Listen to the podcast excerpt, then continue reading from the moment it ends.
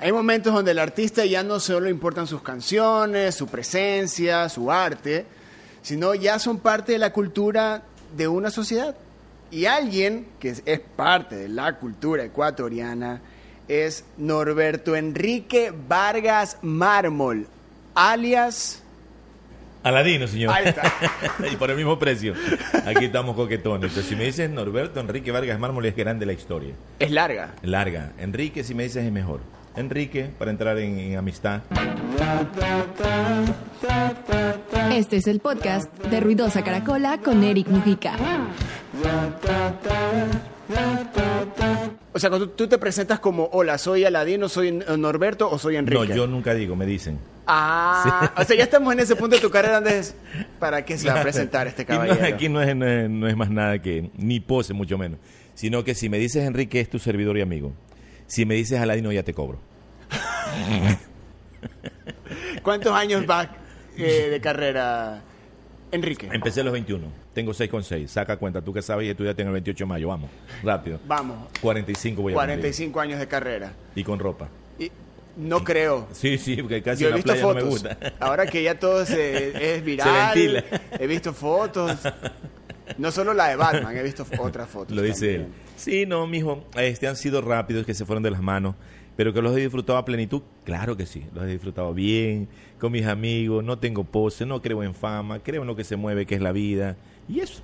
Pero toda tu carrera fue así, o sea, tú siempre fuiste así leal como que y, y auténtico con tu carrera, porque a veces al inicio tenemos como que referentes para ser artistas, para Ya. hacer música, La- pero en tu caso cómo fue? La pregunta es buena, verás.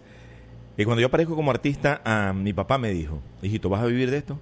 Cuidado que hay un artista que es grande aquí del Ecuador y tú no eres nadie al lado de él. Ese apoyo. Entonces, eh, eso me dio como que te digo, enriqueció un poquito eh, el mundo de un adolescente, de un teenager, de un ser humano que quería hacer algo más que no tan solo prepararse, quizás académicamente hablando, sino que quería moverse en algo más. Y opté por ser caratista y hacía mis catas.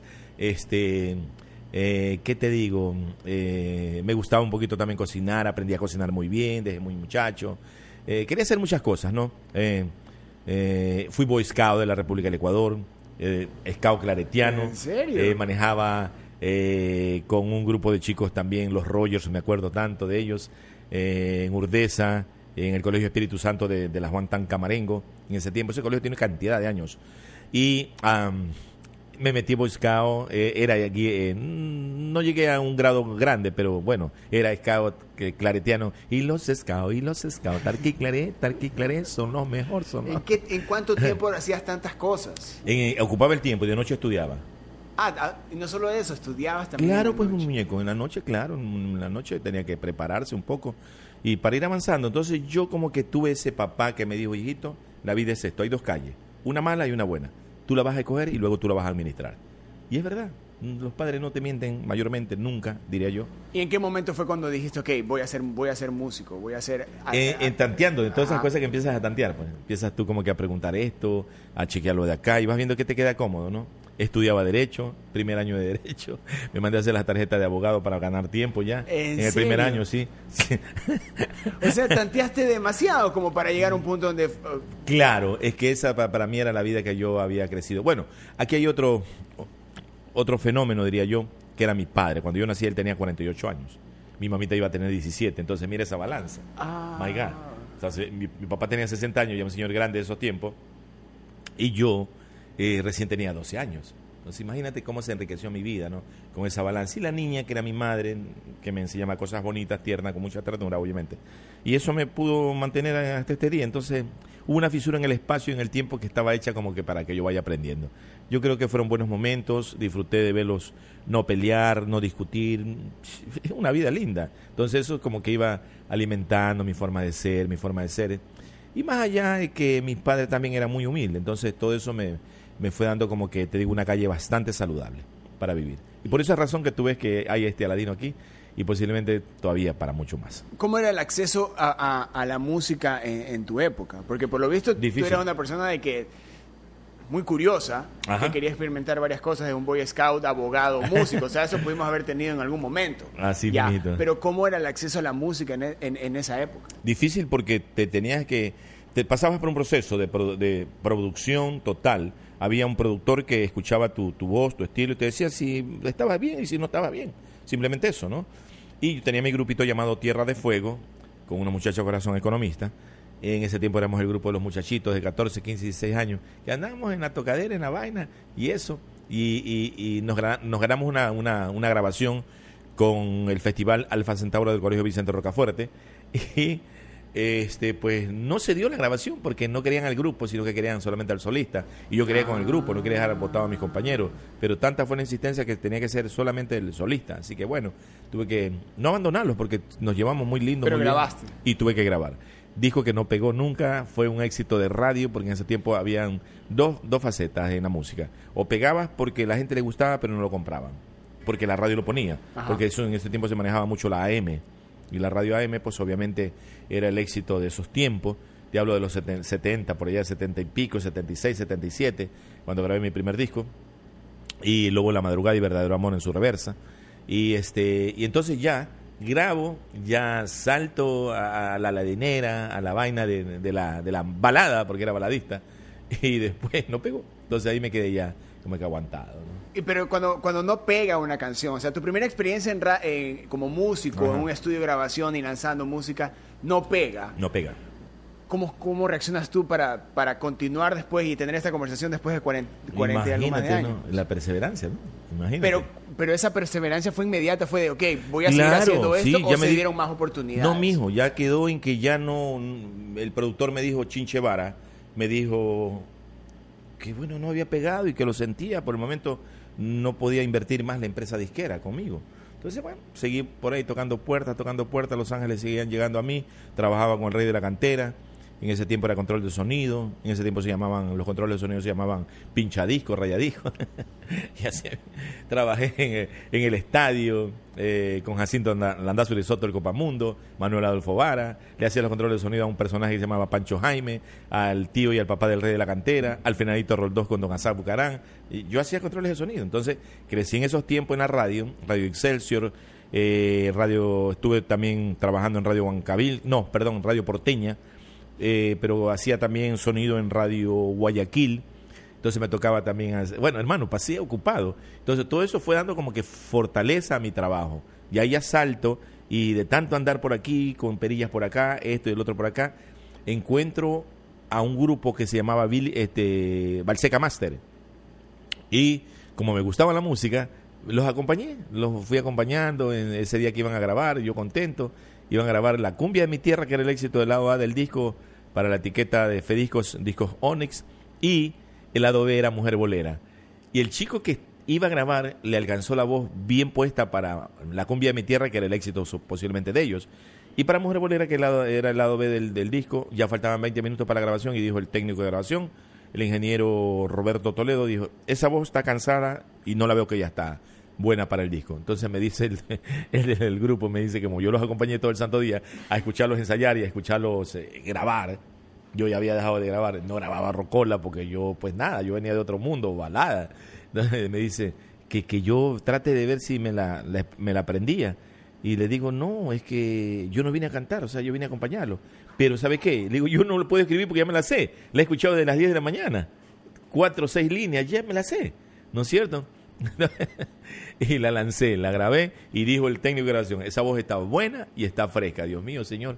Y se la lleva el rey de la cantera. Y en medio del disco, aquí el éxito fue que yo le vengo al medio de la grabación, en el estribillo vengo y le pongo, para ti colorada, súper infiel, pecosa por el daño que me hiciste. Esas palabras eran del rey de la cantera, no eran mías. Y las puse en el disco, como yo era su control de sonido, entonces dije, él la va a poner, porque le estoy riendo de homenaje. Cuando le llevo el cassette, porque era cassette que le llevé, ya. Mejor dicho, llevé una cinta. En ese tiempo era una cinta de dos pulgadas este o de media pulgada, algo así. ¿Y sabes qué? La llevo y me dice el rey de la cantera, tú eres baladista, la a la madrugada. Le digo, no, es una rocola. Escuche el rey, en interno, antes salía al aire. Él salía a la una de la tarde. Siento una voz que me dice, aguza. y me dice, es balada, hermano. Le digo, no, mi rey, le digo, es una rocola. Hermano, tú eres baladista, la a la madrugada. Le digo, rey, es una rocola. O sea, y lo primer- obligué a que la escuche. O sea, tu primera experiencia con la rocola Fue así. fue con Mujer Bolera. Mujer bolera, claro. Cuando tú escuchas en la, en la segunda en la segunda temporada, que ya tú estabas más grande,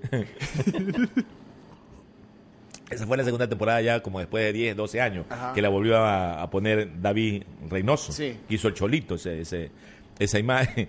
Pero no, el, el éxito mío fue que yo le decía no hace mucho aquí a un gran amigo de que se vendieron 100 mil discos de ese disco chiquitito, ¿ya? Pero no sabían quién cantaba.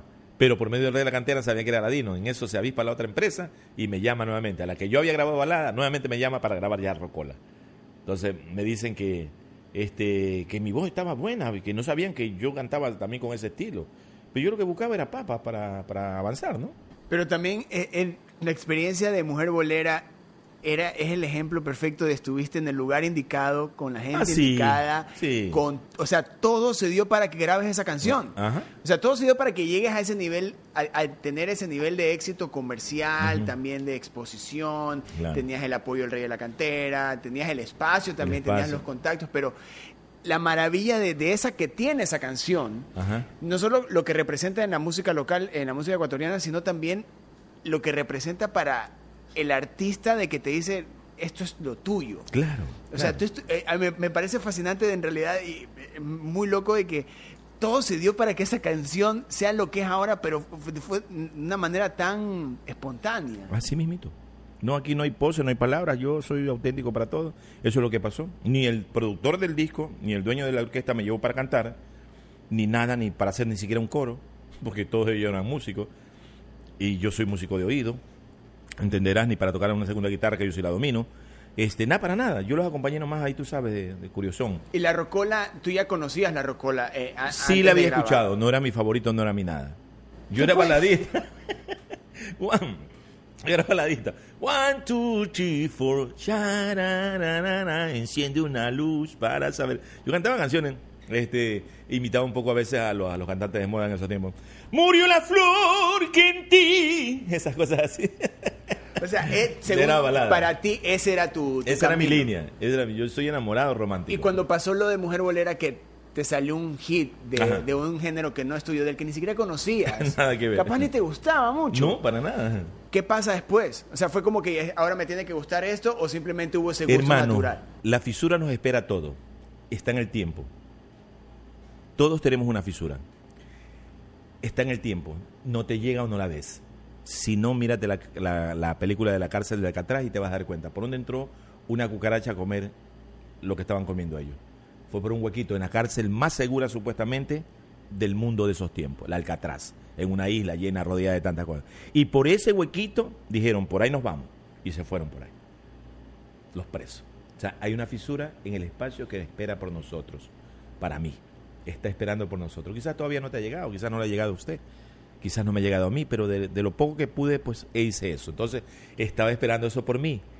Al ver que está ese, ese espacio para mí y salgo en medio de un montón de tigres, tigres, leones, eh, rayos y centellas y te, me refiero en el buen sentido de la palabra de la manera más saludable y con el respeto y el seño a la expresión de la música, estaban artistas pero pegadísimos de ese género y yo. Entonces cuando salgo me empiezan a, a- decirme que era homosexual.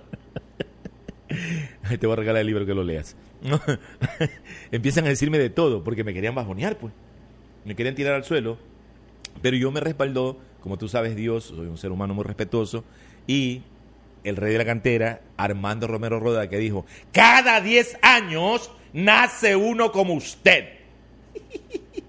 Palabras mayores. Me toca cantar con Daniel Santos, el inquieto Nacobero de esos tiempos, un cantantazo cubano, Ajá. de la orquesta La, la Sonora Matancera, y dice, me toca cantar con él en una de esas benditas ferias que habían de, los tiempos, eh, por allá por la Caraguay, había unas ferias así, y voy y me dijo, le digo, maestro, me dice, mira, no me compares con Dios, chico, maestro está arriba, yo soy Daniel Santo, el inquieto, tú eres un respetuoso de la música y tú eres mucho, vas a tener mucho éxito, y con tu estilo que tú cantas, chico, tú vas a cantar de todo, y vas a permanecer. Claro, me lo decía un maestro. Luego me dicen otros que no era, que no eran, eh, no tenían ese target y que no llegaban a eso. Empezaron a decirme otra cosa. Entonces yo ya venía con esos maestros, ¿no? Mi papá, Rey de la Cantera, Armando Romero Roda, Daniel Santos. Te iban dando como que un camino a seguir, como que diciendo, mira, este, sigue haciendo las cosas bien, de alguna manera. Entonces yo lo que hice fue eso, respirar profundo para que no duela. Y si duele, pues no puedo hacer más nada. Me mantiene, me han dicho que es canto desafinado, que canto feo, bueno, de todo. Este, eh, que no fui el primero que trajo la bachata al país. Le digo, si no soy el primero, soy el segundo. ¿Cuál es la diferencia? Me dijo, pero es que el otro ha cantado con, me dijo un periodista, pero es que el que trajo la primera bachata al país eh, cantó con Press Boy, con, con Romeo Santo, con, con Juan Luis Guerra. Le digo, yo he cantado con Varion Caicedo, Delfín Quispe y, Ángel Guaraca. O sea, ¿dónde está la diferencia? O sea, ¿me explico? Entonces, y, y yo hago así, pero no para pelear, sino para correr. Yo me voy del problema. O sea, aquí me tienes saludable. Una vez que, una vez que lanzas eh, Mujer Bolera y existe este éxito Pa- comercial. Y mira que... y te piden, te, te- te- piden dónde está la siguiente. no, me imagino que para esa época la presión debe haber sido mucho más grande. Claro. De, de creer de que, ok, necesito otra de esta. ¿Cuál fue eh, eh, tu, con- tu segunda canción? Pero ¿cómo fue? Más, más que cuál fue la canción, fue de qué vamos a hacer ahora. Me siento cómodo con este género, me va a tocar seguir haciendo este género. Claro. O, o simplemente fue como que creo que fue un, un poco de suerte que se sumaron muchas cosas. Y el segundo es como ponerte a ti a prueba de esto sí es o no es lo mío, como para, no solo con el género, sino también para una cuestión de, de- de- de confianza personal. Claro. Ahí esa transición no la tengo bastante clara. Lo único que sé que en mi conciencia, en mi corazón, de un hijo con bastante comportamiento sano, respetuoso de, su, de lo que se mueve, que es la vida, respetuoso de sus padres, de sus hermanos. Yo creo que también hubo mucha aspiración en la parte económica. No era tan buena. Mi papá era licenciado en filosofía y letra este, de esos tiempos. Entonces hacía falta recursos para mantener a ocho hermanos. Padre y madre éramos diez. Entonces yo pienso que vi que ahí se movía dinero y eso me llevó, me hizo calmar los nervios de, dije, no, aquí me quedo. O sea, yo ando buscando y golpeando, golpeando puertas. Y rápidamente, no te olvides que cuando tú empiezas a pegar, eres la, la, la niñita de los 15 años, la vedette, hermano de mi vida, empezaron a llegarme compositores de todas partes, me llamaban en todo el Ecuador, no sabía ni qué hacer, pero obviamente tenía que pasar por una empresa disquera, que era el registro para yo llegar ahí. Entonces la empresa disquera iba seleccionando con el licenciado Enrique de Luca, primero fue con Chinchevara, que fue mi productor en los románticos, el licenciado Enrique de Luca Viteri fue el productor en, en el campo de la música popular. Y se iban sumando muchas cosas más. Yo por ahí también eh, ya empecé a escribir, a hacer mis cancioncitas. Este, también me iba pegando. Entonces ya vino, después de, Mujer Bolera, ya vino. Mujer Bolera duró, duró casi dos años en, en- el éxito. Entonces me tocó sacar tu máscara fatal, me tocó sacar, este, todo se derrumbó dentro de mí que vine yo y la y me dijo el, el- arreglista Manito Bonilla, me dijo, le traes el disco, ¿no? Me lo dieron mis saladinos, me dijeron a mí, esta canción tú la puedes hacer pero en tu estilo. Ya empecé así, ¿no? A cantar y con este estilo que tengo. me río por muchas cosas. ¿Y sabes qué? Y me dicen, tú la puedes hacer en tu estilo. Entonces viene, no sé si sepas que era una balada Ajá. todo se rumbo dentro de mí era una balada de Manuel. Me la dan a mí y le llevo al, le llevo a la arreglista y me dice, le digo, escuche maestro. Y le escucha la canción y me dice, ¿qué va a hacer maestro con esa canción? Le digo, así hablaba él. ¿Qué va a hacer? Le digo, la voy a grabar yo. Maestro, esto está lindo, ¿cómo la va a dañar? y grabé y me llevé disco de oro con ese disco. Claro, mijo, yo tengo un pedacito para darte porque estás como sorprendido. dale, dale. dale. Eh, pero, pero también, eh, y de- pero ya empiezas a conocer el negocio de la música. Claro. Empiezas a conocer la industria, cómo se mueve, con quiénes estás, no solo compartiendo, sino también compitiendo en, en un tema de... Porque en esa época la radio tenía la canción número uno, se vendían discos, o sea, el, el flujo también de dinero era mucho más importante que el de ahora, ¿ya? Y estar en el tope, tener una canción durante dos años eh, número uno, o sea, eso no, no lo ves ahora, No, no, lo has no, visto hace muchos años acá. Es que era otro, otro, otro, eh, el- ese- en ese tiempo habían otros métodos, era otro el fanatismo, era difícil grabar, no grababa nadie fácilmente, no te digo que a mí me rechazaron de baladista, eh, después a los tres años retomé nuevamente con la Rocola, o sea, no era fácil grabar, había un Fediscos, una casa disquera, un, sello, un sellotín de Fedisco, de discos Onyx, era la música popular, eh, Tin era de la música romántica del momento, la gogotera, y FESA tenía zona en la música romántica gogotera que se llamaba, y la música estelar tenía la música de Rocola, o sea, eran licencias que venían y que eh, tú tenías que aparecer co- con el tema que el productor te ponía. Muchas veces no te podía gustar la canción, pero el productor olfateaba que ese era un estilo para ti, que era una canción para ti. Y muchas veces funcionaba porque esa gente tenía un auditivo muy, muy sano, muy, muy bueno. ¿Cuántas Entonces, veces entraste al estudio a grabar una canción que no te gustaba? Posiblemente pueden haber sido unas cinco veces, cuatro veces, de canciones que no, como que no las sentía, pero bueno, me decía el productor que era para completar el disco y que esa canción él la veía positiva. Y es verdad, eh, a mí no me gustaba, pero al público le gustaba. Así es y, sencillo. y- y hay ese choque de lo que no me gusta, lo que al público le gusta. Tú te- te- una canción que funcionaba, que a ti no te guste, que tú la cantabas, ¿no te generaba una- un poco una lucha interna de qué estoy haciendo, a dónde, a dónde estoy llevando mi música? Para nada, porque ¿sabes qué? Oye, ¿qué, qué dónde estudiaste tú? ¿Qué? Modérate. Oye. es que estás haciendo bien la pregunta. Ahí está. Por favor, o sea. O sea, crecí ah, contigo. No, ya, my friend, my friend. Oye, mijo, lo que pasa es que en ese tiempo, yo creo que inicialmente dije algo, ¿no? Verás, tú cuando ibas a grabar una canción para la empresa disquera, ellos decían, este es el lado A, porque este es el que va a pegar. Pero a veces se equivocaban. Era el lado B que pegaba como fue el caso mío, que no pegó nunca la cumbia de mi tierra con el grupo que fue a grabar. Ajá. Pegué el lado B, que no tenía que ver nada conmigo, ni con el cantante, ni nada. Yo, tú sabes, puse la voz porque Dios quiso que así sea y se acabó. Y me dijo, Diosito, vente acá, hijito. Tú eres un ser humano que te estás portando bien, esto es tuyo, esto es para ti, aquí te vas a quedar.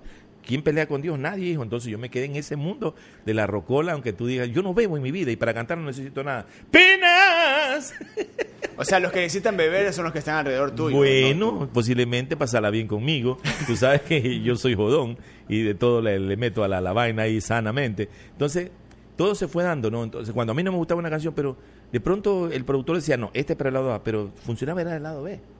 O funcionaba, y lindo cuando funcionaban los dos lados. Pues. Claro. Lado B, lado A y lado B. O sea, el gol, porque así está hecha la música. El lado B y el lado A de esos tiempos. Por eso tú verás que después ya se vino, que tú sacabas un jingle, como se hacía un single, pero era un solo lado. O sea, ese es el que te ponían de, prueba. Si pegaba, pues chévere, y si no, pues no pasaba nada, ibas al otro tema. ¿Me entiendes? Y así. Entonces, esos tiempos se maduraba la música así. Fíjate que yo podía como productor, que no me quería dueño de la, razón ni de la verdad para nada, yo decía, ok, mando este acetato con el lado A. Solamente, se, acetato se llamaba, era un disco de un solo lado grabado. Ajá. ¿Te acuerdas? Ya. Entonces se mandaba, aquí tengo un grupo de chicos y chicas, chicas, ¿cómo están? Eso para todos. Entonces mandaba, y el locutor de la radio de esos tiempos, un Miguelito Cumbe Delgado, que fue el que me puso el mago de la rocola, viene y lo escuchaba. A él posiblemente no le gustaba. Entonces, al ver la empresa disquera que no estaba funcionando el lado que ellos habían mandado, mandaban el lado B. Y el lado B sí gustaba. A veces gustaban los dos lados. Así es que era la música antes. O sea, que era como una prueba para la radio que se mandaba. Se llamaba acetato. El acetato pegaba, gustaba, y ahí, te, ahí mandaban a hacer la reproducción del disco, porque la gente en la radio decía, oiga, póngame la canción, este, crema de, de no sé nada". oiga, y, y, y llamaba a la gente y se escuchaba al aire la llamada. O sea Ajá. que, me explico, era Claro. diferente, ¿no? Este, no sea malito, este, ¿qué canción? Eh, sí, 10 de la mañana, 35 minutos, dígame, ¿qué canción quiere escuchar? Con todo. Para ti era un sueño sonar en la radio, o sea, cuando sonaba en la radio. di- y escuchar que te nombren. eso. Y escuchar que te nombren, qué lindo, ¿no? Porque estás empezando, o sea, era, ya tengo unas ilusiones tras ilusiones, bonito, o sea, despertar cada día con, Dios mío, no, no dormías o dormías hasta, siendo pequeño y teniendo un régimen de, de orden, dormías a la una de la mañana, pero es porque hasta la, hasta la última estás escuchando tu música en la Y era radio. el único acceso a música que puedes tener, no solo a escuchar, Claro, sino también a escuchar de todo. Y las AM que eran eran eran las radios las favoritas, ¿no? Y las más potentes eran las más las más que llegaban, las que se escuchaban más lejos. Tú estabas por Chilintomo, tú ibas por tu pueblo allá a los cuatro postes y allá escuchabas y allá escuchabas Canta Ladino. La adoré. Y ya, y listo. mío. Y escuchabas en un radio, escuchabas 20 radio, escuchabas un eco. Con un lado A y un lado B que, que presente, con eso trabajabas un lapso de tiempo. ¿Cada cuánto tiempo tú entrabas al estudio a grabar música? O, o, o bueno, Porque te se iba metían prepar- al estudio a grabar música. Papi, en ese tiempo, y me salió, modérate. en ese tiempo, ya, se iba almacenando la música. O sea, que sacabas un disco, sacabas, acuérdate que eran de 45. Ajá. No se sacaba el long play fácilmente. Long play se acababa cuando tenías un poco de canciones ya éxito. Entonces, ahí te armaban el long play. En ese long play de 12 canciones, ahí te metían los éxitos tuyos, más unos cuantos que iban posiblemente a sonar o a gustar. Entonces se adornaba el long play, ya venía el long play, ya ese long play tenía otro precio, tenían 12 canciones, que era lo que llevaba en un disco de eso, y este, por ende estabas siempre en el estudio grabando. Aún más cuando tú pegas, tú estás pendiente de qué es lo que te pu- puede gustarle al público. Entre esos hay una fusión entre el productor y quien, y, y quien va a interpretar la música. Eh, Por ende también el promotor entraba en ese tiempo. En ese tiempo habían promotores, se llamaban promotores. Aquel que cogía la musiquita le tocaba ir con la fundita de disco a repartir a las radios con, tu, con tu carátula, tu promoción. eh, se llamaban postales, unas cositas así. Postales, dejabas ahí, te informabas, ah, ya el último éxito de fulano, y y así. Así Y era. en, esto, y en, en todos estos años que, que, que ahí está como que se vuelve constante esto que lanzas música, grabas música, lanzas música, sales a tocar también. ¿No tuviste un momento así donde todo se volvió muy abrumador y, y también a veces el, te eres solo un producto para la disquera? Eres solo un producto para, quien, para el productor. O sea, en- ¿tuviste algún momento donde fue ya era algo muy abrumador este tipo, este estilo de trabajo? Tener tanto éxito tras éxito, ¿no, no hubo un momento donde tú no, quisi- no pusiste un pare como para re- eh, realimentar como que tu espíritu o algo así? Re pregunto, compañerito. compañerito. O sea, nunca te tuviste un espacio de tiempo así como decir, voy a parar. ¿Tú crees que si hubiese parado estuviera donde estoy? No. Entonces no pude parar. No pude parar nunca. Porque acuérdate que cuando inicié era baladista. Y no, no dejé de respirar siempre. Busqué la opción, busqué la fisura, encontré la rocola, me quedé con la rocola. Entonces nunca he dejado. La empresa disquera, con todo respeto, y lo sabe doña Leticia Pino y muchos hermanos que ya están productores con Dios, lo saben. Que las empresas disqueras terminaron. Acuérdate bien que- Ajá. las tumbó la piratería, wherever, no lo sé. ¿Sabe qué? Y yo seguí. Es decir, que yo empecé a ser productor automáticamente. Hacer mis propias canciones, la inversión que hacía la disquera en ese tiempo, que nos hacía el favor de promocionar la música. Obviamente había una utilidad que era un 8% que yo ganaba, yo vivía de regalías también. Eh, eh, la Sadran te pagaba una regalía, ¿no? Que era pues una entidad ahí que manejaba la parte económica de uno y tú ganabas el 8% de, de la regalía y vender 100 mil discos, o sea, estamos hablando de dinerito cada tres meses y no tan solo de una canción, sino de muchas más. Entonces, cuando viene la piratería o no sé qué cosa, tumba la empresa disquera. Ya, yo automáticamente me quedo sin papá y sin mamá, huérfano. Pero para los ojos de Dios, no. Tenía salud, todavía estaba coquetón, de este lado derecho más guapo todavía incluso. Idiota que soy. ¿Y sabes qué? Y seguí ahora invirtiendo yo. De lo que me había ganado, traté de empezar a invertir. Saqué más discos que la propia disquera. Imagínate cómo será eso. Ahora el olfato de productor, algo había aprendido. Algo había aprendido de productor y promotor porque yo tuve que hacer todo ya después de que muere la empresa disquera. Este, mantengo buenas relaciones todavía con muchos de ellos, hijos de ellos, este, y soy muy grato, muy grato para ser recíproco con, en todos los aspectos, eh, sin ánimo a ufanar, siempre tratando de ser muy leal a mis principios y agradecido con la vida de que ellos para mí fueron mis padres, los pioneros. Mantengo buenas relaciones todavía con muchos de ellos, ¿no? Los invito a una rueda de prensa mía, los invito a alguna cosa gratificante de este servidor, cuando me han condecorado y cosas. Entonces, eh, no murió para mí nunca la música, nunca descansé. Empecé a sacar discos, uno por año, seguía haciendo canciones y la empresa disquera grababa 12 canciones para un play. Perdón. ¿Y sabes qué? Yo saqué 20 canciones en un CD. O sea que invertí más, porque así venía la competencia. Era cuestión de la competencia. Yo me mantuve con la competencia. La competencia era esa- competencia desleal que siempre ha existido, pero que nunca la vi así. Yo la vi como que, eh, como que lucha, lucha para, para mantenerte. Y lo hice. Lo hice, saqué muchos CD. Y ahora ya no se vende el CD, te entenderás. Eso nos mató y todo. Y nada, muñeco. Empecé a trabajar. eh, no utilicé muchos músicos menos que la empresa disquera. La empresa disquera ponía en ese tiempo se grababa flauta, que iba a poner una flauta. La flauta iba con el señor que tocaba la flauta. El acordeón iba el señor que tocaba el acordeón. El de solamente que se ponía entre 3 a 4 o 5 instrumentos, el único que era el que ponía eso era el, percusionista que se llamaba. Entonces tocaba bongo, tocaba tumba, tocaba timbales, tocaba la guira, tocaba eh, el cincerro, o sea, tocaba cinco instrumentos, ¿no?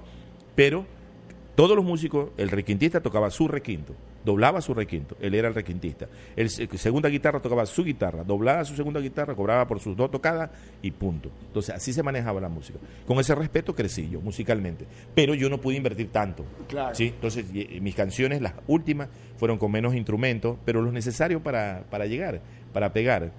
Y cuando me han llamado para grabar con la Sinfónica también, pues. Cada generación tiene como que ha tenido sus trabas culturalmente hablando en la parte musical. Eh, en esta vivimos como que las regalías de las plataformas digitales que al final del Ahora. día no significan una reinversión como para reinvertir en grabar nueva música. Así es. Eh, vivimos, bueno, sin contar la pandemia, también la falta de espacios para salir de gira o tocar. ¿Cuáles eran los retos que, que vivía, que vivió tu generación? Eh, acá acá eh, hablamos también de la payola, Hablamos a veces de estos, estos negociados que tienen a veces ciertos medios ya que le, le, garantizan un número uno a un artista que capaz no se lo merece o no lo ha trabajado para tener un número uno. ¿Cuáles eran los retos o, esas trabas que existían en, tu generación? En ese tiempo era el gusto del público.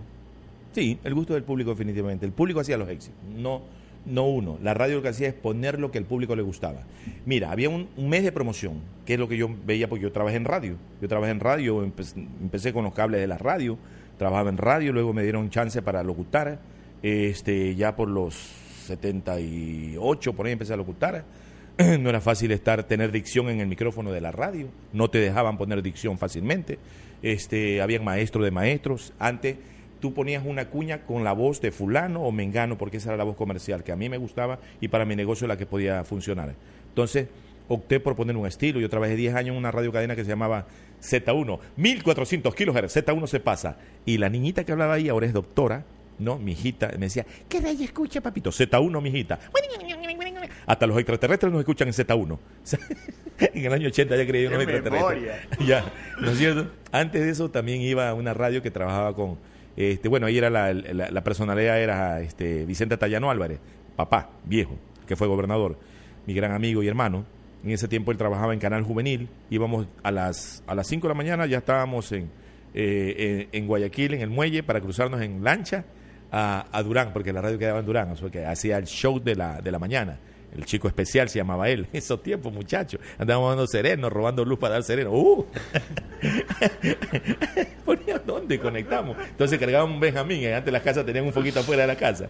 Y sacábamos el foco, le poníamos el Benjamín, de ahí nos cogíamos. Dale a la, serenata, la muchacha salía. Oye, ¿qué onda? Entonces, yo me entiende, me, me fui como que. Mira, mi vida se enriqueció realmente, creo que fue la radio. Quizás me vas a preguntar más adelante la parte actoral. De la noche a la mañana aparecía en, novelas. Entonces yo pienso, mi muñeco, que fue lo que te digo, la fisura que te espera y que Dios está ahí para ti. Y cuando uno tiene una, una paz por dentro, yo vivo con 12 letras. Dios, amor y paz. Y me dijo un man, déjame contar. Eso iba a ser ahorita. Dios, amor, amor. Amor. Ponla ahí. Nueve. ah, y paz. paz. Ah, ok. Entonces, cuando tú tienes ese razonamiento, ¿no? Y te has crecido en un ambiente bonito, sano, que no has visto peleas, que no has visto discutir a tus padres, que los hermanos no discutimos, que siempre como hermano mayor, bueno, yo no bebo, fui como una guía para ellos. Me dicen hasta este día, cumplió 49 años mi último hermano. Este, eh, me dice, sí, ñaño, bueno ñaño, está bien ñaño, gracias hermano. Y ahí no se mueve porque nunca me vieron con un cigarrillo, nunca me vieron con una bebida, nunca me habían visto insultarlo, nunca me han visto con malas palabras. Y si por ahí hay alguna, pues eh, ha sido necesaria, nada más, no para ellos, por algún comportamiento que no ha estado ajustado a la realidad.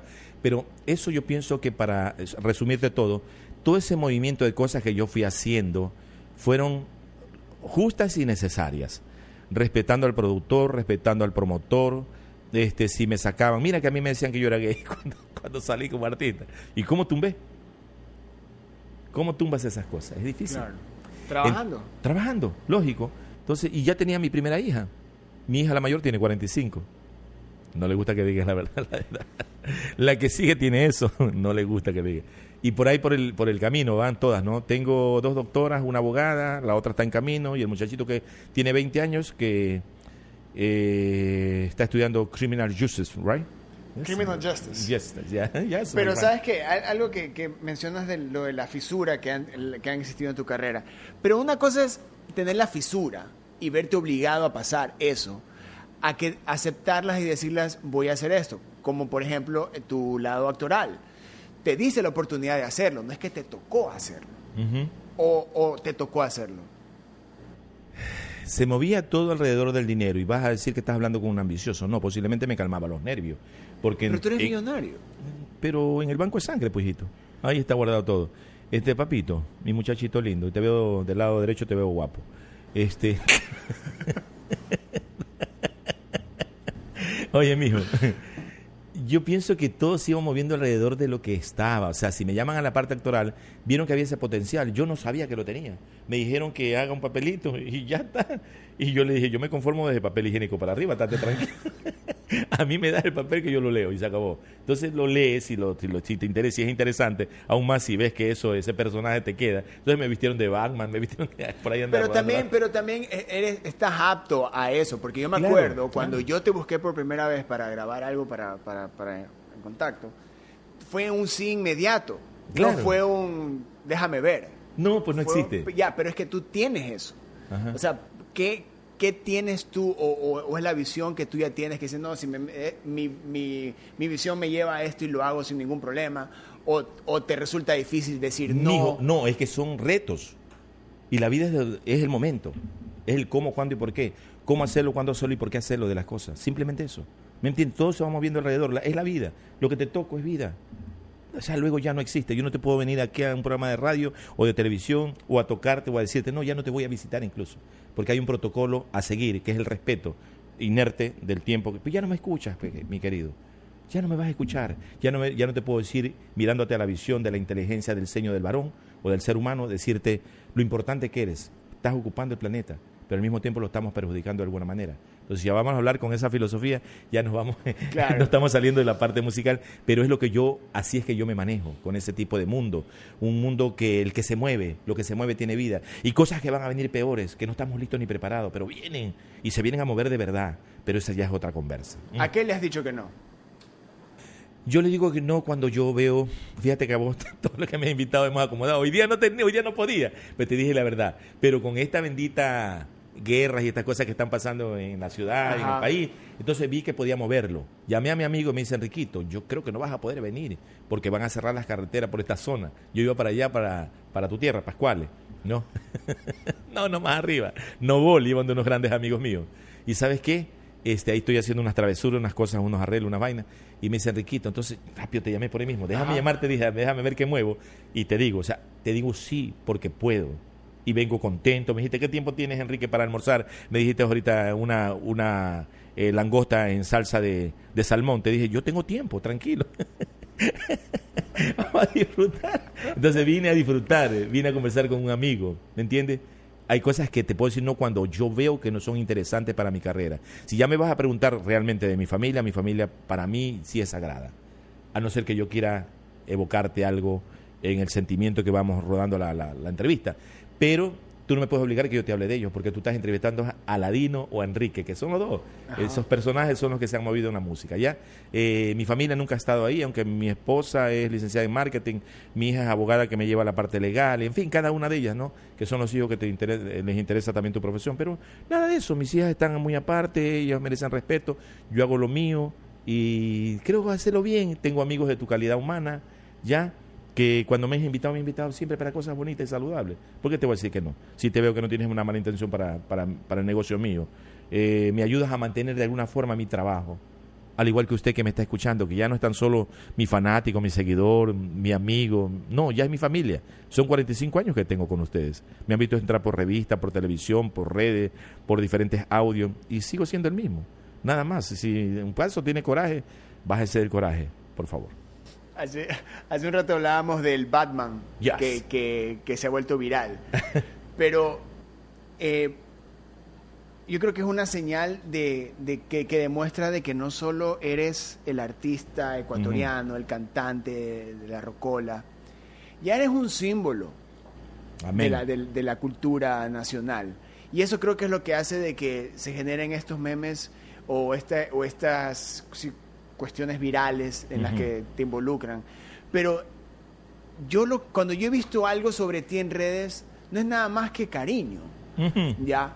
Pero tú ya estás consciente de que eres un símbolo no, de la, no solo de la música, sino ya de la, de la cultura nacional. La pregunta es bien profunda.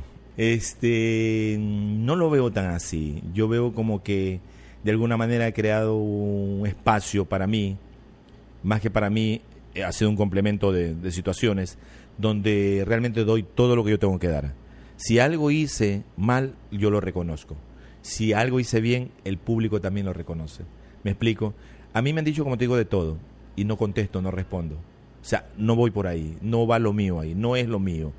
Este, cuando veo que alguien tiene en su razonamiento eh, algún exabruto, a mi conciencia le permito que, que siga con eso, porque no voy, yo no voy a discutir, no voy a... Mira que yo manejo con nombre. Fíjate, yo manejo con nombre y se maneja con insulto prácticamente. Y no es porque tú quieres insultar a nadie, es que te obligan a insultar. Yo manejo con nombre. Voy manejando y le digo a la persona, sigo un tipo que se me viene encima, le digo, sigue Juan Carlos. Dale, Pepe Lucho. Va a pasar una mujercita, un carón te va mirando, Rosita, siga usted. Le voy poniendo un nombre. Entonces, así yo estoy más saludable, no discuto fácilmente, voy tranquilo a, mis, a, mi destino, porque antes yo andaba a pie y llegaba. Ahora ando en un carrito, puedo llegar mejor y el, que, el, tipo que va en un, vehículo menor que el mío tiene más espacio, tiene menos espacio que yo. Entonces debo de ceder el espacio. Tanto fue así que vino un gringo, un norteamericano que andaba atrás de la doctorita y vino y dice, mi yo señor, le digo, yes, quiere hablar mi yo español para hablar contigo. Digo, mi yo señor, para que me entienda, le digo, no quiere hablar inglés para no hablar contigo. Entonces yo andaba así, lo cargaba turisteando por las calles y los asfaltados de Guayaquil. Y en la noche nos invita a cenar. No fuimos a cenar. No, algo sencillo en el Hilton Colón. oye, mijo, oye, mijo. Bloquea esa cuña. Oye, mijo, ¿y sabes qué? Y nos invita a cenar a la familia y nos dice, oh, señor, tú conoces todos los nombres de las personas. O sea, se creyó. Él se creyó porque la gente me alcanzaba a ver que era ladino. Manera, eh, maestro, no. y cuando así pasa, ¿no? Por ejemplo, yo voy eh, ATM, Comisión de Tránsito, Policía, hasta los señores militares. Y cuando voy manejando hay batidas, le digo, hermanito, le digo, chame, ese maladino, caramba. ¿Todo bien? Le digo, sí, hermanito, con Dios, le digo. Trabajando, le digo, sí. Nada de alcohol, le digo, no, yo no bebo. Y, con esto así, hermano, que es sinónimo de respeto. Respeto, más que perdón, respeto para mí al ceño y la expresión de la inteligencia. Entonces, siga usted. Porque no voy haciendo nada malo. Entonces yo vengo trabajando, vengo haciendo lo mío, me muevo en ese terreno, los carros se dañan en ese mismo terreno donde yo siempre estoy trabajando. ¿no? A mí me dicen 7 de la mañana y dirán, pero Ladino está en todos los lados y me lo han dicho. Sí. Todas las partes donde estoy, yo también está él, este, yo tengo promotor y el Ladino también está ahí. Es el respeto al tiempo. Si a las 7 de la mañana me citaron, yo estoy ahí seis y media. Es decir, que me desperté a las 5 para estar coqueto, hacer, este, ¿me entiendes? Señales de pestaña, ¿me entiendes? Tus aretones y todo, y ponerte coqueto. Eso es todo. O sea, tienes que cumplir para que te cumplan. Muchas veces no te cumplen y tú, tú eres hombre de televisión. Me ha tocado ir a un canal de televisión que me ha dicho tres canciones. es un programa lindo. No te digo cuál. y viene, y viene, y después de un ratito ya el tiempo ya empieza a calorarse, ya les va llegando otras cosas, hay imprevisto, lo que pasa en televisión. Y me dice, Aladino, la productora, me dice, Aladino, ñañito, dos canciones nomás. Digo, tranquilita, tranquilita, yo no te preocupes. Y después de ratito, falta menos tiempo.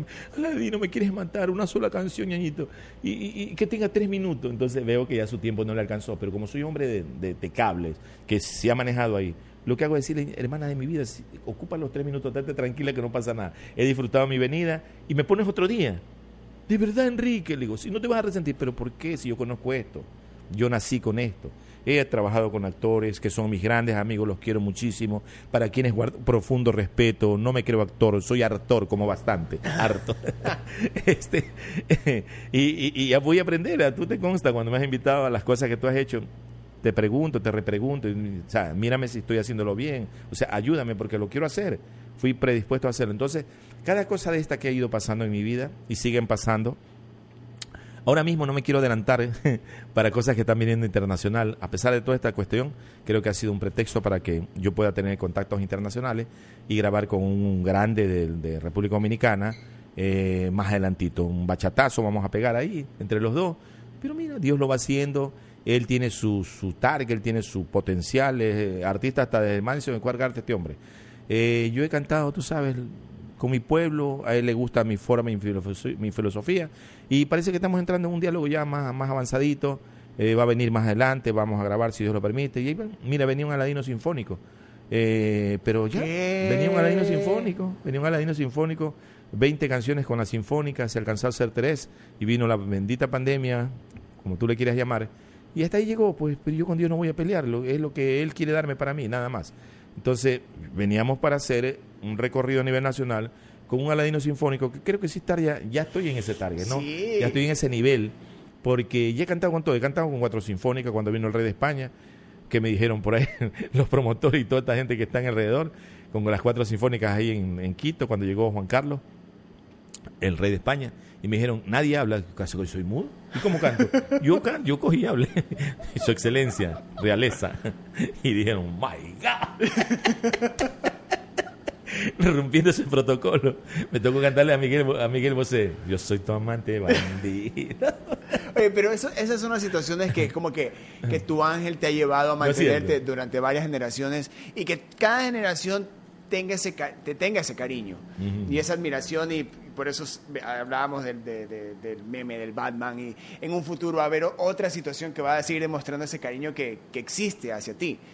En esta época de redes sociales, de plataformas digitales, tú como yo, muy aparte de que tú eres una persona de que le, es muy abierta a estos cambios, a estas fisuras, como tú le has dicho, creo que antes creo que lo va a decir fisura, todas estas cosas. Eh, ¿Tú cómo ves estos cambios donde hay, hay afectados? El arte está afectado. Sí. Donde también el, el que canta, el que no canta, canta, el que el, el, el, viral ahora es famoso y, puede, y, y le, y le da cierta se cree que se da cierto nivel de credibilidad, donde es, muy más, es mucho más fácil la- el, el acceso a, información, a música, a gente, a todo. ¿Tú cómo has usado este instrumento para, para ti o qué tanto lo usas? Voy en el tiempo, voy en el tiempo, gracias a Dios la otra generación que son mis sobrinos, esa generación salió mejor que nosotros los viejitos, porque tengo ingenieros, tengo dos ingenieros, tengo doctora, tengo arquitecta, tengo economista, tengo abogada, bueno, tengo un grupo de, de- familia que te digo porque son mi familia, ¿no? Entonces, y un tío que ha causado respeto, entonces, si algo no sé, ellos me ayudan, verás, me ayudan y me dicen, tío, esto es lo correcto, de esto de aquí no le conviene, esto sí le conviene, este Spotify sí, y, y cada cosa, ¿no? El, el- el- el TikTok le conviene, esto sí, acá, tío, vamos haciendo esto. Es más, los nietecitos también por ahí. ¿Ya tienes Está- TikTok? Claro, hijo. Claro, claro. Hay como unos ocho mil gente ahí que me siguen, gracias. De verdad. Arroba Ladino Ecuador. Este, ah, busque ahí, mijito, te veo que está Ahora sí buscando. voy a hacer un busque, TikTok. busque, Solo busque, me porque tú me tienes. TikTok, yo me voy a hacer un TikTok. Sí. Solo porque tú tienes. Claro, pues, de ahora en adelante, si me pregunta, me voy a hacer mi TikTok y me dice, ¿por qué? Dice, porque Aladino tiene Porque ahí no tiene, ¿no es cierto? Entonces, yo voy de la mano con lo que se mueve, como te decían antes. ¿Para qué vamos a andar con más palabras que no van? Lo que se mueve es lo que tiene vida. Si eso se mueve, si me puedes preguntar a mí, de pronto me vas a decir, Enrique, el concepto de la música, ¿qué es para ti? La música para mí definitivamente es un edificio, donde tú estás en una planta porque tú eres un tremendo músico, ya. Eh, pueda que me guste o no me guste lo que tú haces, pero es música, es lindo lo que tú haces, porque a ti te gusta. Esa camiseta la usas porque a vos te gusta, a mí no me puede gustar, pero a vos ¿No te gusta mi camiseta? No, es un ejemplo. Ah, ya. sí. Entonces, lo La que tú puse te por ti. Ay, lindo. Entonces, lo que tú te gusta es lo que tú vas a lucir, lo que tú vas a hacer. E igual la música, o sea, a mí me gusta esto, a mí me gusta el rocoletón, rocola con reggaetón, rocoletón. ¿No? Que en una cumbia, rococumbia, le vas metiendo el roco ahí. una rocosalsa. O sea, estás en Roco la salsa con rock, ¿cómo sería? roco salsa. Este, con reggaetón. No, pues eh, rocola con rock, ¿cómo sería? Ah, con rock Rock, rock. Rock, rock, rock. rock. Hay que ponerle un nombre. Entonces, este, Rock, ¿qué te un día había un, un cantante que llegó a Ifesa, ¿no? en los tiempos antiguos, allá por los 85, y, y le dijeron, él canta rocola. O sea, me lo presentaron. Y el tipo cantaba, un amanecer, yo te vi llegar con las alas escondidas, al cantar de mi camino te pregunté, dime cuál es tu secreto, dama del amanecer. Un tipo romántico con un aspecto varonil, con ese tipo de corte musical, y me buscaba por todos los lados y no me veía cara, no me veía cara de rockero. Él había confundido la rocola con el rock. dice, pero le- no se aguantó, no, Fernando Madariaga, y dice, este, pero ¿qué tipo de rock cantas tú? Le dijo. Rocola, eh. entonces le tuve que explicar que era un género, aquello, aquello, aquello. Entonces, como te digo, todo lo que se ha movido, para retomarte, ha estado en lo mío, ¿no? La tecnología, lo que sigue. ¿Qué vendrá, hermano querido? Pero el edificio va a seguir siendo música. La planta nomás va creciendo, acuérdense bien. ¿Y dónde nos vemos los músicos? Nos vemos en la subida del ascensor del edificio, los artistas, ahí nos vamos conociendo, en el hall de la entrada, en el parqueadero atrás en el, o en el lobby, y en fin. Pero el edificio se llama música. Ahora tenemos el reggaetón, el badán, más allá tenemos el focotón, después vendrá el microfonón, después, no, lo que venga. El edificio sigue creciendo con música y la música se la respeta, porque la música inicia desde cuando está engendrado en el vientre de, de una madre a través del óvulo de ese ser humano, y empieza la música, a latir el corazón. Ese es un latido que ya empieza a sonar. Pum, pum, pum. El mar te trae también la, música. Y ese sonido tú lo pones en una canción que necesitas y es perfecto, queda lindo hasta te adormece. Y sucesivamente. Un pajarito te vierte música, un animalito te vierte música. Y ahora con esta tecnología lo estamos viendo, ¿no? Pero yo hice una tesis fundamentada precisamente en eso. Eh, esa es otra historia. Pero bueno, eso es música. Entonces la música para mí es sinónimo de respeto. Y es lo que yo he visto. Yo voy a un camerino de un canal de televisión, le digo, mucho gusto, artista, ¿cómo está artista? ¿Cómo le va artista? Y me dice, yo no soy artista, soy el peluquero. le digo, papito, pero es artista, usted tiene un arte en sus manos, en su conocimiento. Ay, así de igualito, yo pensaba que era como creído en la televisión. ¿Cómo no sé qué concepto te ven creído? no sé. Oye, pero, ¿sabes qué? Eh, algo de que hablas, hablas de la música como este edificio, donde en este edificio está la rocola. La rocola eh, se la considera como música de, otra generación. ¿Qué pasa? ¿Qué, necesita la rocola como para que esta generación la, la, tome o se... La haga más suya. La haga suya. Especialmente la, el, teniendo un referente como tú aquí en el país, ¿por qué no existen otro referente de rocola? O sea, en esta generación. Sí hay, y cantidad. Lo que pasa es que yo hice mi trabajo. El que tú has visto, el que ustedes ven, ese es el que yo hago. No sé cómo está. Ustedes son los que dan el veredicto y le ponen el 10, le ponen el 0, le ponen el 5, le ponen el no vale. Eso es lo que yo he hecho. Me explico, me dijo ayer precisamente un amiguito de San Borondón, me dice, a mí me pones una botella, al Acosta y Aladino. Él lo dijo, no lo dije yo, ni me siento así. Yo lo que hago lo hago para que tú lo disfrutes. Total, soy un extrovertido, un introvertido. Cuando estoy en, en el disco, cuando estoy en el escenario, ahí soy extrovertido. Mientras soy introvertido porque el artista es aquel que está en el escenario, aquel que está haciendo su trabajo, aquel que le pertenece a todos ustedes, a la familia, al que le gustó, al que no le gustó. Va a cantar, te puedes ir, wherever, no lo sé. Pero yo pienso que eso es como que lo que adorna toda esta situación donde tú no te debes de creer. Que hablen de ti es bueno. Que yo quiera decirte que soy el mejor, no lo soy. Yo no sé cómo, cómo permanezco. Entonces, pero a usted le gusta, usted le pone el ceño, usted dice, oh, así mismo hay gente que que no tienes idea cómo te quieren, cómo te aman, que te, te hacen regalos y gente que tú no conoces. Así mismo debe ver el otro lado de la cara que dirán, oye, pero yo crezco con eso, porque tengo que escuchar eso también. No creerme, porque si no, fuera dueño de la verdad. Y quizás no, no estuviera donde estoy. Yo necesito escuchar de todo y no importa. A mí me han dicho, quisiera comprarte todos los discos para que no cantes nunca más. o fanático o odiador. Pero lo tomó con una tremenda respiración. En esa, en esa también, eh, en esa oportunidad que tú también te das, no solo de, compartir con otros artistas, conoces otros artistas y, escuchas muchísima música. Para terminar, dame eh, tres artistas ecuatorianos que te gusten o que nos puedas recomendar. Hubiese querido grabar con el señor Carlos Aurelio Rubir Infante, un ente con un buen referente en su humanidad, en la parte ejecutoria del arte, eh, un emblemático ser humano, un señor, un caballero, que no se le dio su espacio, posiblemente eso hizo falta, hizo falta por entidades que nos representan, no voy a decir cuáles, pero me hubiese gustado grabar con un señor como él, más que con muchos otros artistas más con él. Me hubiese gustado grabar que ya la tenemos bien delicadita salud, nuestra querida y hermana Fresia Saavedra, porque ahí estaba enriquecido el arte, ahí era el verso, era el poema. Ahora podemos hacer un poco más comercial la situación, pero en esos tiempos se grababa con verso y con poema.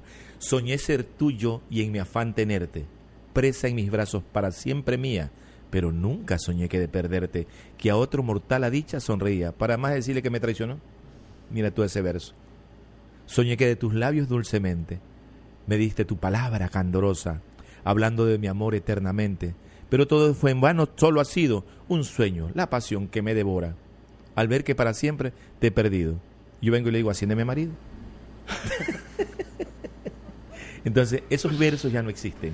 Claro con esos seres humanos me hubiese gustado grabar. Y uno más, uno más. Uno, más. No, es que no hay uno más. Eh, yo tengo, yo soy seguidor por medio de mi padre. Acuérdate que él era muy mayor y me hacía escuchar eh, este mensaje de música. No era lo mío, pero yo, por el referente que él ponía en su radio con, la, con los tubitos, yo escuchaba a Amelia Jaramillo, las hermanas eh, Mendoza Suasti, Mendoza eh, Mélida Jaramillo, eh, el mismo Olimpo Cárdenas, el Julio, Julio Jaramillo, todos estos seres, eh, los hermanos Villamar, los hermanos Miño Naranjo, todos estos seres que han dejado enriquecido el folclore de la música, del Yarabí, del San Juanito, del Cachuyapi, esta música que ya no se la pone, que ya no hay. Había una radio muy linda, que la recuerdo, y no porque estén amigos cerca de mí, se llamaba Huancavilca. Esa radio ponía música nacional, 24 horas. Y la gente de esos tiempos, hermano, uy, qué lindo, o sea, cómo te trasladabas, ibas en el carro y me veía que yo iba en los carritos de los buses cuando me iba a cantar a cualquier parte del Ecuador, iba escuchando la radio, ¿no? Allá en el recinto Palo Largo, jurisdicción Manga del Cura, se le comunica esto, lo otro. Aquí está la canción de Pío Pascual Pulecio Pacheco. Acuérdate de mí. Y, te escuchaba hasta el estilo del locutor. ¿Qué, que, ¿qué pasaría si en, en el 2021, 2022, exista una radio que solo ponga música nacional? Podría comérsela. Podría comérsela porque muchos referentes, porque ya esos que, que ya se quedaron eh, con Dios, sí, pero habemos personas que escuchamos a nuestros padres y nos hicieron, nos inculcaron valores de la música nacional. Tanto es así que había la hora social de la escuela. Yo alcancé la hora social los viernes y ahí era del cielo cayó una rosa. y si no, el que sabía cantar cantaba. O sea, ponías tus tus dotes. Claro, pero me refiero a música nacional que, sal, que suenes tú, suene Audi, suene Pamela Cortés, suene ah, ya, te suene Cometa Sucre, suene suene Les Rat, suene mm. toda la música. Es una radio que sea 24-7 solo música local. Ajá. Ya hubo eso, pero dicen que muchos copiamos, dicen que no hay material, los dueños de radio, y lamentablemente el marketing manejado por las muchas entidades, no quiero decir nada, ¿no? Pero muchas entidades exigen que si tú estás poniendo ese tipo de música, posiblemente no anuncien en tu radio. Entonces, eso ya no depende de la radio que tú dices, ni de la que yo pienso, no. Depende del gobierno, culturalmente hablando.